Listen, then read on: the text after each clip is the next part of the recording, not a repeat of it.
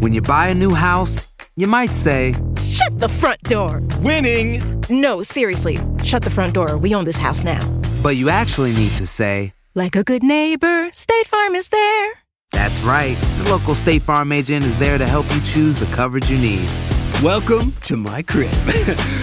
no one says that anymore, but I don't care. So just remember, like a good neighbor, State Farm is there. State Farm, Bloomington, Illinois. No hay nada como un teléfono nuevo, y si quieres uno ahora, aprovecha la oferta de Boost para estar conectado con los tuyos. Cámbiate a Boost Mobile y llévate un Samsung Galaxy A15 5G gratis. Boost tiene las redes 5G más grandes del país, con máxima señal, para que sigas tus sueños sin miedo al éxito. No esperes, visita ya tu tienda Boost Mobile local y llévate tu Galaxy A15 5G gratis. Solo en un Boost Mobile cerca de ti. Oferta por tiempo limitado, solo clientes nuevos. Requiere suscripción al servicio, un dispositivo por línea, impuestos adicionales. Aplican otras restricciones. Visita una tienda para detalles. Las acciones dicen más que las palabras. Abre el Pro Access Tailgate disponible de la nueva Ford F-150. Sí, una puerta oscilatoria de fácil acceso para convertir su cama en tu nuevo taller. Conecta tus herramientas al Pro Power Onboard disponible. Ya sea que necesites soldar o cortar madera, con la F-150 puedes. Fuerza así de inteligente solo puede ser F-150. Construida con orgullo Ford. Pro Access disponible en la primavera de 2024. Este abril te invitamos a nuestra feria virtual Univisión Contigo rumbo a la universidad. Conéctate virtualmente con representantes de colegios y universidades en la costa este, desde Nueva York a Florida. Aprende sobre ayuda financiera, becas y otros recursos para continuar tu educación. Regístrate para asistir y para la oportunidad de ganar una tableta. Te esperamos en Univisión Contigo rumbo a la universidad del 3 al 9 de abril. Regístrate ya en univision.com diagonal universidad. Estás a punto de escuchar Enigmas sin resolver. No te olvides de buscarnos en nuestras redes sociales, Instagram y Facebook, y de escucharnos en la app de Euforia o donde sea que escuches tus podcasts. Advertencia. Este programa contiene casos de crimen, apariciones, misterio, conspiración y violencia. El contenido de estas piezas puede ser sensible para algunos miembros del público. Aconsejamos discreción.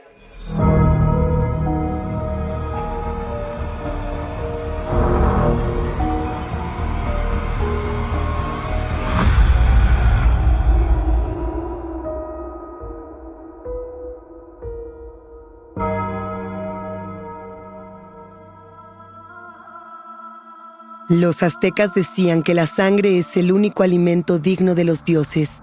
A través de ella, preservan su inmortalidad. El ritual está a punto de comenzar. Estamos dentro de una cueva húmeda, fría y oscura. La luz proveniente de las llamas de la hoguera es lo único que ilumina la escena. En medio de una gran multitud, podemos ver a cuatro personas sentadas. En medio de la cueva vemos un cáliz dorado lleno de un líquido espeso color escarlata. La gran sacerdotisa de la sangre lo toma entre sus manos y le da un trago grande. El líquido escurre por ambas comisuras de su boca. Lo pasa a las manos de su hermano Eleazar, a los hermanos Cayetano y Santos Hernández, y después al resto de la secta. Todos juntos beben la sangre humana que les dará la juventud eterna. Esta es la historia de Magdalena Solís, una líder sectaria que en el México rural de los años 60 aseguraba ser la reencarnación de Coatlicue, la madre de todos los dioses. Dicen que bebía sangre humana, que extirpaba los corazones de sus víctimas para cometer actos vampíricos.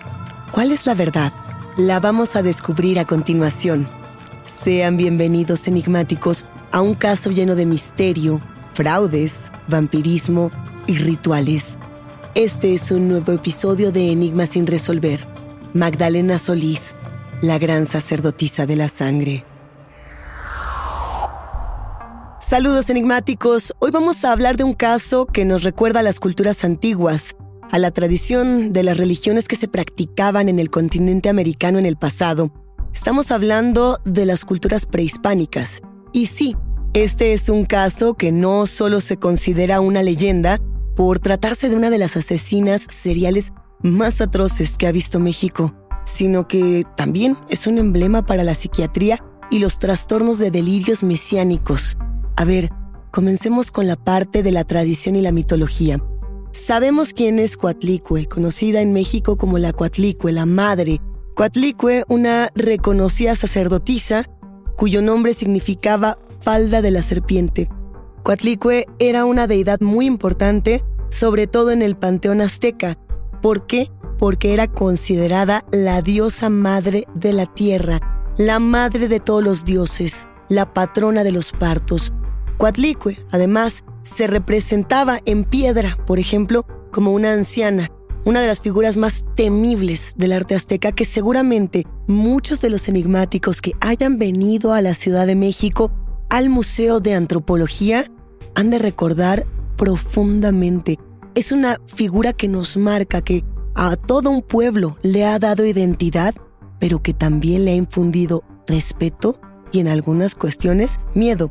A ella se le veneraba en distintos festivales de la cultura azteca, en los que se le ofrendaban sacrificios humanos.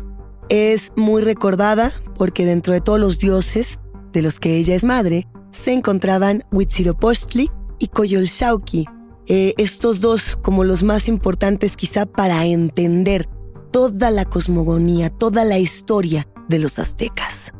Para adentrarnos en esta historia enigmáticos, Debemos remontarnos un poco en el tiempo.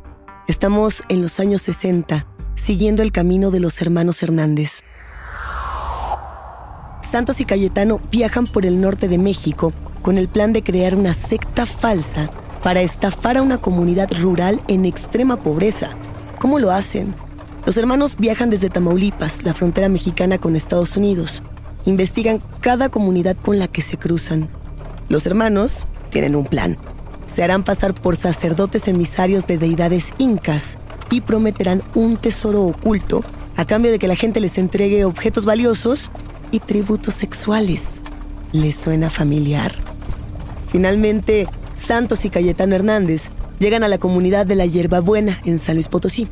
Rápidamente se establecen como emisarios de los dioses y la comunidad cree en su palabra y comienzan a ofrendar sus bienes a la sacerdotisa una figura que los hermanos crean para reforzar esta historia. Se trata de una mujer, se cree que era una prostituta de la zona, que ellos reclutan para que aparezca durante los ritos y ceremonias bailando desnuda y recibiendo además los bienes materiales de la comunidad y los tributos sexuales de los hombres de la hierbabuena. San Luis Potosí, enigmáticos, es uno de los estados más peculiares de la República Mexicana es un estado en el que distintos tipos de ecosistemas conviven. Mientras algunas partes de este estado son húmedas y llenas de cuerpos de agua, hay otras zonas que son casi desérticas. Hay montañas, planicies, lagunas, todo tipo de terrenos y culturas. No olvidemos enigmáticos que en el terreno espiritual, San Luis Potosí representa para México una de las regiones donde se consumen más hongos, ayahuasca y peyote. La comunidad de la hierbabuena es árida y rocosa. Está llena de cuevas y montañas. Los hermanos se establecen en una de las cuevas de la zona y es allí donde llevan a cabo los encuentros con la sacerdotisa y todos estos ritos sexuales. Esta estafa funciona a la perfección durante dos meses. Al tercero, los habitantes de la hierbabuena, desesperados de no ver materializada la fortuna que los hermanos prometían, pues comienzan a exigir respuestas. Y en este punto, los pobladores comienzan a sentirse estafados y comienzan a cuestionar la palabra de los hermanos. Santos y Cayetano, al no poder cumplir la promesa de este valioso tesoro oculto, refuerzan su engaño haciéndose pasar por las víctimas. Le responden a los pobladores que ellos también fueron engañados, que la mujer que eligieron como sacerdotisa era impura y que para poder cumplir con su palabra deben de ir en busca de una deidad local que lleva muerta muchos años. Santos y Cayetano comienzan la búsqueda de una nueva sacerdotisa, una que les ayude a continuar estafando a las personas de la comunidad. Llegan a la ciudad de Monterrey, al norte de México, y es aquí enigmáticos cuando el camino de los hermanos Hernández se cruza con el de los hermanos Solís, Eleazar y Magdalena. Ellos son originarios del municipio de Mainero, en Tamaulipas. Eleazar es proxeneta y Magdalena es prostituta desde muy joven. Aquí tenemos nuestro primer enigma, y es que este es el único dato que tenemos de las vidas de los hermanos Solís antes de su participación en esta extraña historia. ¿Quiénes eran ellos? ¿Cómo era su familia? ¿Cómo fue su infancia? ¿Sus padres? Bueno, todas estas son preguntas que muy difícilmente podremos responder. Los hermanos Hernández reclutan a Eleazar y Magdalena como parte de su secta falsa y les ofrecen enigmáticos la posibilidad de cambiar sus vidas. Magdalena tiene la oportunidad de dejar la prostitución. Ahora será capaz de saborear el poder y la riqueza, de abandonar el camino de carencias y marginación y comenzar de nuevo como la máxima autoridad de todo un poblado. Eleazar y Magdalena aceptan sumarse a esta estafa y es aquí donde comienza la historia de Magdalena, la gran sacerdotisa de la sangre. Magdalena es una mujer muy hermosa, de ojos claros y cabello castaño, con una piel tersa y una mirada penetrante. Ella se hace pasar por la reencarnación de Coatlicue, esta deidad azteca que, como ya comentamos, es una de las figuras más temidas de esta mitología, a la que se le atribuía la fertilidad, la vida, la muerte. También se le ofrendaban muchísimos sacrificios humanos. Esto inicia como un eslabón más en la estafa de los hermanos Hernández, que con ayuda de Magdalena y de Eleazar planean seguir engañando a la comunidad de la hierbabuena, ahora como dioses mortales en la tierra de los crédulos. Hay que aclarar, enigmáticos, que la mitología inca y la mitología azteca son muy distintas. Sí, pertenecen a regiones similares, considerando el contexto latinoamericano, pero cada una tiene sus propios dioses, cada una tiene sus propias cosmogonías. ¿Qué quiere decir esto? Inventan sus propias maneras de entender el mundo.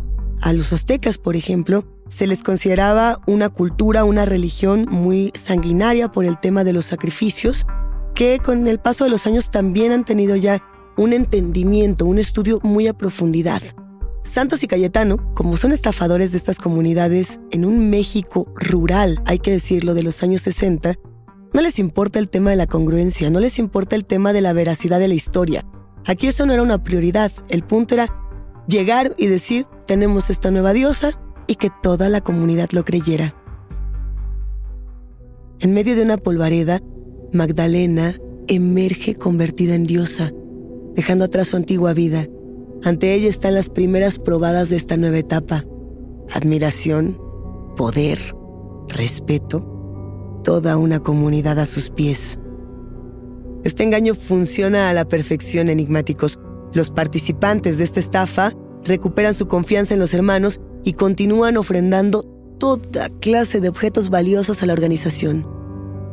Magdalena, al ver todos los beneficios que este nuevo título le otorga, rápidamente toma el control de la secta que Santos y Cayetano habían iniciado, haciéndose llamar la máxima sacerdotisa comienza a utilizar su poder para exigir toda clase de ofrendas.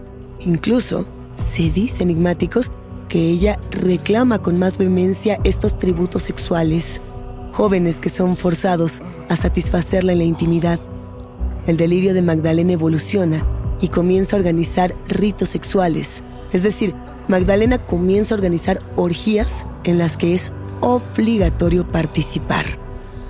Muy pronto, lo que empezó como un engaño se transforma en la verdad para Magdalena. Ella empieza a tener un comportamiento autoritario y violento con los otros miembros de la secta. Su participación en esta estafa ya no se trata de dinero. Ella está ahí por el poder, por su nueva vida como madre de todos los dioses. Magdalena, una mujer extraña que se transforma rápidamente en algo más que un ser humano. Magdalena o Coatlicue. Ya no hay línea que divida una de la otra. Probamos la sangre en Enigma sin resolver. Si tú o alguien que conoces está pasando por una situación difícil o por una crisis de salud mental, la línea 988 de prevención de suicidio y crisis te brinda apoyo especializado 24 horas al día, 7 días a la semana. Solo llama al 988. Cuando llamas al 988, te conectarán con consejeros especializados que escucharán tus inquietudes y te brindarán apoyo en español. Simplemente llama o textea al 988. Hay esperanza. La línea 988 funciona. When something happens to your car, you might say,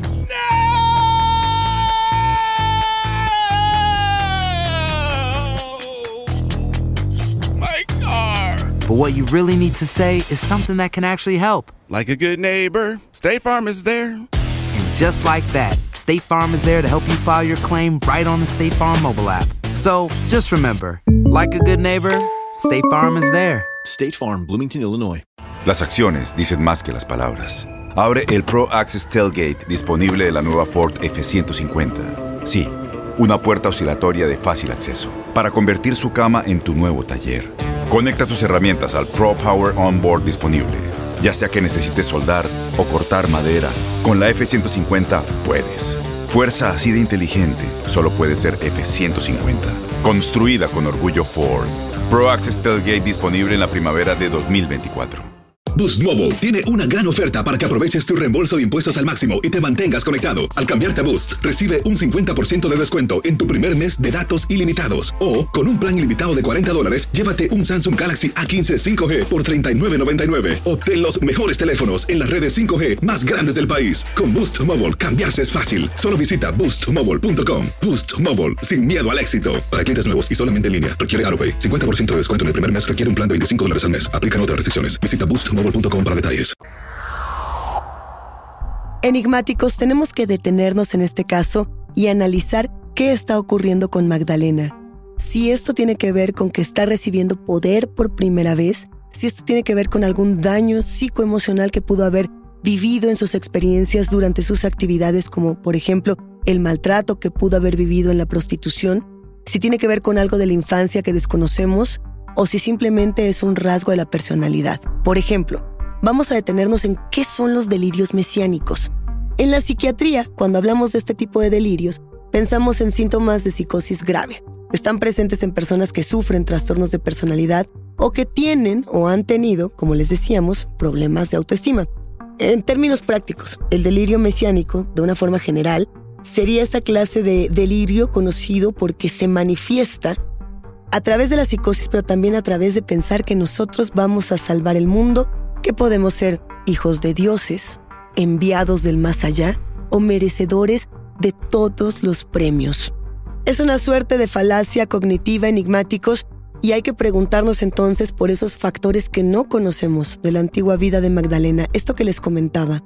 Preguntarnos si es que su entorno como tal la condenó a comportarse de esta manera o si tiene que ver con otros factores, porque independientemente de lo que suceda, nada justifica lo que está a punto de suceder.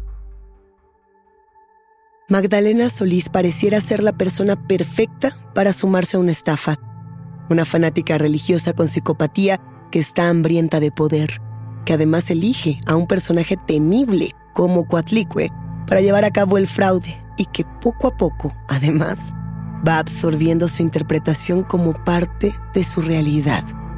¿Qué piensan enigmáticos? ¿Será que los hermanos Hernández supieron de alguna manera que debían reclutar a alguien como Magdalena para que esta estafa funcionara? ¿O será que hay algo de real en lo que nosotros entendemos como la actuación de Magdalena haciéndose pasar por una deidad tan temida? Para este punto de la historia, enigmáticos, Magdalena tiene el control total de la secta, que cada vez se torna más violenta. En los rituales, se obliga a los participantes a ingerir toda clase de drogas y a cometer actos sexuales. Los castigos por no querer participar son físicos, y hay que decirlo, muy violentos también. El primer asesinato ocurre en este mismo contexto. La violencia es insoportable y el temor hacia Magdalena y los otros líderes gigantesco. Pasa el tiempo y dos sectarios que hasta ahora han sido fieles y obedientes manifiestan verbalmente su temor. Dicen que ya no quieren participar en las actividades y los ritos que ya no están de acuerdo con las actividades sexuales que se les imponen y externan su deseo de abandonar la secta. Para Magdalena, enigmáticos, el rechazo y el abandono son imperdonables. Los líderes ordenan la captura inmediata de estas dos personas. Los traidores son llevados ante la máxima sacerdotisa para recibir un castigo ejemplar. En la oscuridad de la cueva iluminada por la flama de la hoguera, vemos a Magdalena sentada, con la mirada severa y el cuerpo relajado. El silencio y la tensión del momento son gigantescos. Magdalena no se mueve, no reacciona, solamente pronuncia dos palabras deben morir. Los otros miembros de la secta deben cumplir los deseos de su diosa para mantenerse a salvo. Ellos golpean una y otra vez a los detractores, los atan, los queman, los mutilan, torturan de diversas formas. Finalmente, los dos cuerpos agotados mueren. Magdalena observa la escena. No solo está complacida, está fascinada, se siente poderosa, invencible, tiene sed de más. Ver la muerte a los ojos no es suficiente. Ella quiere saborearla. A partir de este momento, los deseos vampíricos de Magdalena, la reencarnación de Coatlicue, no tienen marcha atrás. A Magdalena la inunda el deseo de saborear a sus víctimas, por lo que da una segunda orden. Quítenles el corazón y sirvan su sangre en un cáliz. Magdalena saborea la sangre, aún caliente. El sabor y el color la cautivan. Algo cambia irremediablemente dentro de ella. A partir de este momento, se hace llamar dentro del culto la gran sacerdotisa de la sangre. Este es solo el comienzo, enigmáticos. Después de este momento, todo gira en torno a la muerte y la sangre para Magdalena Solís. Ella asegura que necesita beber sangre humana para preservar su inmortalidad. Recordemos que Magdalena es supuestamente una diosa azteca y que la sangre es el único alimento digno de los dioses. La gran sacerdotisa convence a su hermano Eleazar y a los hermanos Solís de implementar la ingesta de sangre como parte de los rituales. Ellos se juntan en la cueva de la secta para continuar con estos presuntos rezos. Con todo esto que conocíamos como ofrendas sexuales, cobranza de bienes materiales y dinero, y además se añade una actividad a su abanico de opciones, vampirismo. Así es, a partir de ahora, los líderes de esta secta exigen sacrificios humanos. A ver, ya hemos hablado acerca del vampirismo clínico y el síndrome de Renfield. Esto lo hicimos en nuestro episodio acerca del vampiro de la ventana. Pero, ¿ustedes qué piensan, enigmáticos? Magdalena es una paciente con una psicopatía grave que sufre de, de, un síndrome que puede inclusive atentar contra su vida. O tal vez, y solo tal vez, hay algo de real en toda esta historia de la diosa azteca. No lo vamos a saber. Sin embargo, es curioso que sin conocer mucho de la mitología azteca, Magdalena haya terminado exigiendo sacrificios humanos dentro de todas las cosas que ella pudo exigir como mecanismo de control, retoma una de las tradiciones mexicas, aztecas, mesoamericanas más importantes. ¿Se imaginan cómo logran los hermanos Solís y los hermanos Hernández justificar el hecho de que ahora la secta falsa se dedica a realizar sacrificios humanos? Ellos le dicen a los habitantes de la hierbabuena que la sangre les dará poder, que los hará invencibles y eternamente jóvenes. A pesar del rumbo tan oscuro que ha tomado esta comunidad, muy pocos se atreven a levantar la voz y manifestar miedo, desacuerdo o cualquier inquietud. Saben bien que si muestran cualquier signo de debilidad, su destino es la muerte. Morir para volverse alimento de la diosa y sus marionetas. Normalmente el ritual se lleva a cabo dentro de la cueva, en una hoguera donde después de ser brutalmente golpeada, la persona es quemada, mutilada, azotada y ridiculizada hasta la muerte. Su carne algunas veces sirve de alimento, pero la mayoría del tiempo es solo su sangre la que los falsos dioses consumen. Los líderes utilizan plantas de poder, es decir, drogas naturales de la región de San Luis Potosí, para mezclarlas con la sangre y hacer sentir a los habitantes de la hierba buena que cada vez que la beben adquieren un poder y un estado mental más elevado. La receta de los hermanos Solís para la inmortalidad es sangre de pollo mezclada con sangre humana y distintos tipos de drogas naturales. Ya les habíamos comentado, enigmáticos, que estas drogas, que estas sustancias, son muy acostumbradas de consumirse en esta región. Inclusive hay mucho turismo internacional para conocer estos rituales y estas zonas sagradas de San Luis Potosí. Ahora, ¿qué pasa cuando tomamos una tradición en teoría sagrada para una comunidad y la mezclamos con la ultraviolencia? Es muy fuerte el resultado. El miedo de la comunidad crece cada vez más. Nadie se atreve a decir nada. La gran mayoría de las personas participa en estos actos en silencio. Aunque algunos claramente están por miedo, hay otros muchos quienes compran esta historia y están seguros de que asesinar para conseguir la sangre que han de beber es lo correcto. En un principio, solo los detractores son candidatos a convertirse en alimento para los dioses, pero pronto los castigos comienzan a aplicarse para fallas menores. La sed de poder de Magdalena y el resto de los líderes no se sacia con nada, al contrario, crece y se hace cada día más fuerte. A ver, enigmáticos, aquí creo que hay un punto muy importante que podemos analizar juntos que puede ayudarnos también a desmentir las prácticas tan violentas de esta secta. Mientras en la secta de los hermanos Hernández, la muerte es un castigo para los traidores, en la cultura azteca, en las culturas mexicanas, prehispánicas, los sacrificios no eran vistos de esta manera. De hecho, los sacrificios eran para los, para los guerreros, para los más poderosos, eran sacrificadas las personas que iban a ser ofrendadas para los dioses. Y por lo mismo, ser ofrendado para un dios era un privilegio, nunca un castigo. Es un día tranquilo y caluroso, con el típico sol del desierto y la calma que caracteriza a la hierbabuena. Sebastián Guerrero, de 14 años, sale de su casa para disfrutar de la tarde y jugar al aire libre. Sebastián es un chico aventurero que disfruta de la naturaleza y ama a los animales. Ese día, Sebastián se aleja un poco más de lo normal de su casa. Entre arbustos y tierra seca, llega a la entrada de una cueva y decide entrar para explorar. Tan pronto como Sebastián se adentra en la cueva, detecta en el aire la tensión. Escucha voces que vienen desde el interior. El camino huele a sangre. Su espíritu aventurero decide continuar con la misión de explorar esta cueva, pero decide entrar en silencio y con mucho sigilo, para que nadie lo vea. Los ojos de Sebastián se encuentran con una escena de lo más sangrienta. Lo que él ve en esta cueva enigmáticos es un grupo de gente que rodea una fogata enorme. Al centro, una persona agonizante está siendo golpeada y torturada. Sebastián está pasmado pero no se imagina lo que está a punto de ver.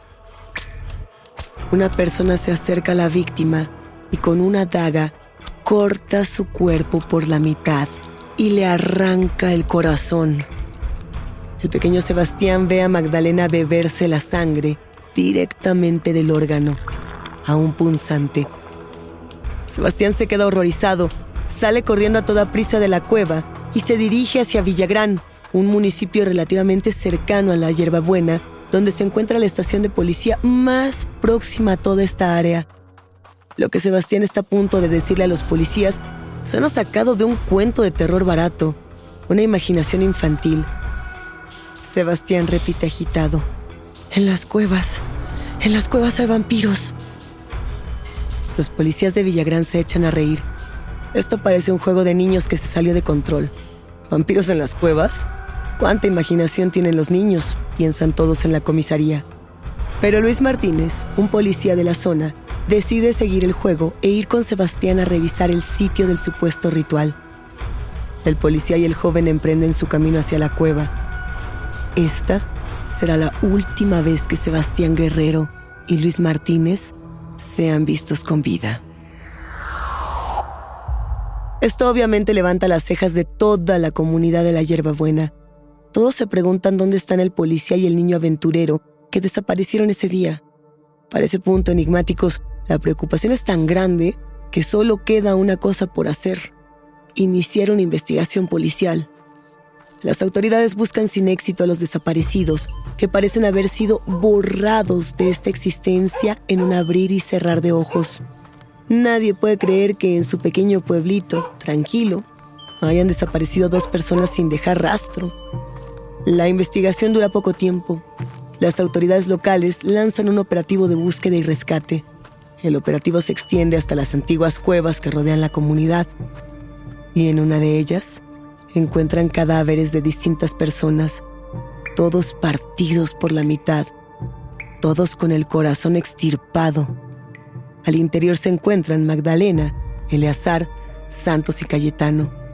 Y es así enigmáticos como toda la historia de fraude, muerte y vampirismo que les estamos narrando sale a la luz. En esta cueva se encuentran también las drogas y plantas que utiliza el cuarteto para infusionar la sangre con estas presuntas propiedades divinas. No, no hay escapatoria, ya no hay opción de seguir con estas mentiras. Como dirían los aztecas, no se llega al alba sino por el sendero de la noche. Cuando toman la declaración de Eleazar, él dice algo que llama mucho la atención de los oficiales encargados de este caso. La diosa, dice, necesitaba beber sangre para mantenerse eternamente joven. Esta respuesta nos deja a todos con una última pregunta que hasta el día de hoy no sabemos cómo responder. En verdad esta actuación de la máxima sacerdotisa fue tan convincente que hizo hasta el hermano de Magdalena creer en su poder. ¿Es que el miedo era tan fuerte que hasta el propio Eleazar cedió a esta farsa? Es así como la máxima sacerdotisa de la sangre, la madre de todos los dioses, Magdalena Solís, es condenada a prisión con distintos cargos. Fraude, violación, extorsión, homicidio, entre otros. Esto, enigmáticos, es lo último que se sabe sobre Magdalena Solís. ¿Es esta acaso la historia del engaño más sádico del México rural de la época? ¿O la leyenda de una de las mujeres más temibles que ha visto aquel país? Este caso, sin duda, nos deja muchas preguntas y reflexiones, pero esto es solo un ejemplo de todas las veces en las que la vulnerabilidad y el entorno contribuyen a que una persona se distorsione internamente por completo y pueda acabar con comunidades enteras que necesitan algo en que creer. Hasta aquí llegamos con este caso por ahora. Yo soy Luisa Iglesias y ha sido un macabro placer compartir con ustedes, enigmáticos. Gracias por escucharnos y no se olviden de suscribirse o de seguir el show para no perderse ningún misterio. Recuerden que pueden escucharnos a través del app de Euforia o en donde sea que escuchen sus podcasts. Nos encontraremos en el próximo Enigma sin resolver.